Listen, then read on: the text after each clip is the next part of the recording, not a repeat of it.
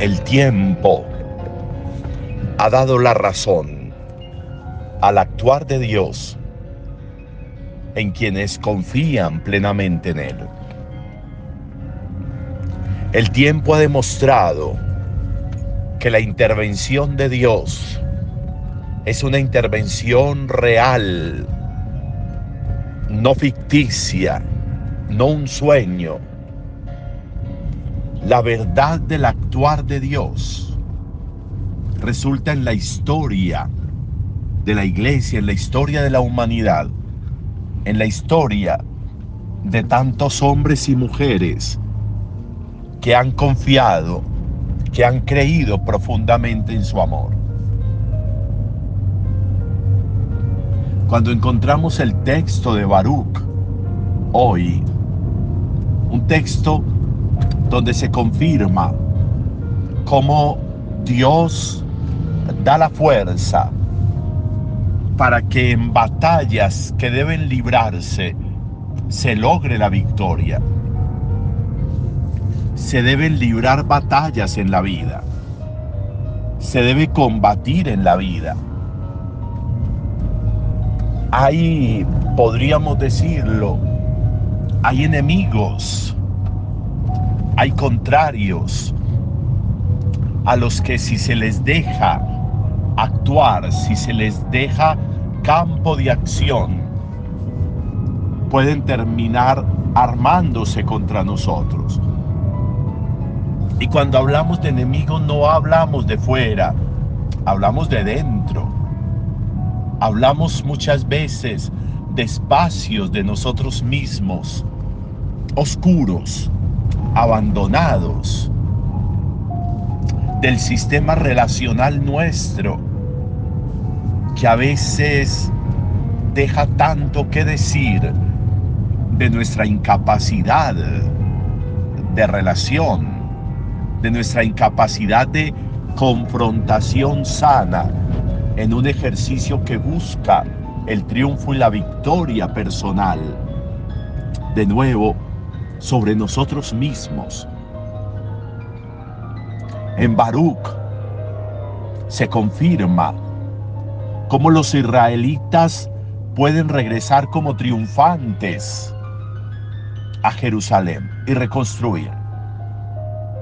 Y cómo eso que sucedió para la historia del pueblo por la infidelidad tuvo que haber sido ya vencido con el tiempo de destierro. Los israelitas tienen que haber aprendido lo que significa la, infidelidad y lo que destruye la infidelidad. Y cómo todo es posible que se dañe, se destruya, se acabe en la infidelidad, en el abandono de Dios, en el desconocer la fuerza y el poder de Dios en las vidas. La victoria, podría decirse, de Israel sobre ellos mismos en el vencer la infidelidad y en el poder regresar. Eso mismo está diciéndoles Jesús en el Evangelio a los, a los apóstoles. Cuando los, los apóstoles reconocen cómo ha habido victoria, cómo se ha vencido el mal en tantas personas, cómo se veía caer, el mismo Jesús lo dice, cómo se veía caer Satanás, cómo fue vencido cómo hubo victoria en el ejercicio de los 72 que de dos en dos fueron enviados por Jesús. Ese caminar juntos configuró un triunfo importante y ellos regresan alegres. Hoy, el 7 de octubre, en la historia de la iglesia, hay un ejercicio importante. Se conmemoran unas advocaciones muy bellas. Hoy se conmemora a Nuestra Señora de las Victorias, a Nuestra Señora del Rosario Y estas advocaciones surgen en una batalla, la batalla de Lepanto. Hubo victoria gracias a la presencia de María, lo reconoce la iglesia en ese Lepanto, en esa batalla. Ella, la Virgen María, como Nuestra Señora de las Victorias, como Nuestra Señora Auxiliadora, por el auxilio que sucede allí, como Nuestra Señora del Rosario, por la fuerza y la grandeza del rosario como un ejercicio de contemplación del poder de Dios. ¿Cuántos lepantos hay en mi vida sobre los cuales no ha habido victoria? ¿Cuántos lepantos están esperando que yo asuma un ejercicio importante de confrontación real conmigo mismo? ¿Cuántas victorias se esperan de mi vida?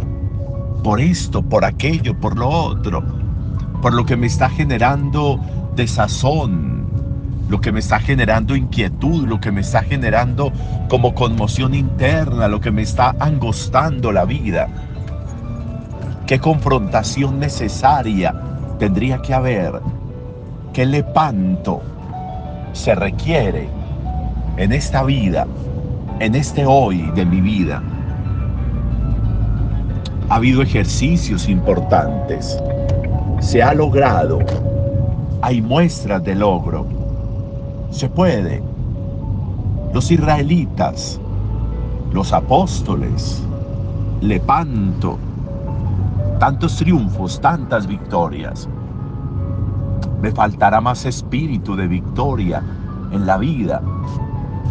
Podríamos pedírselo a Dios, podríamos pedírselo a la Virgen María. Hoy sería un buen día para hacerlo. Buen día para todos.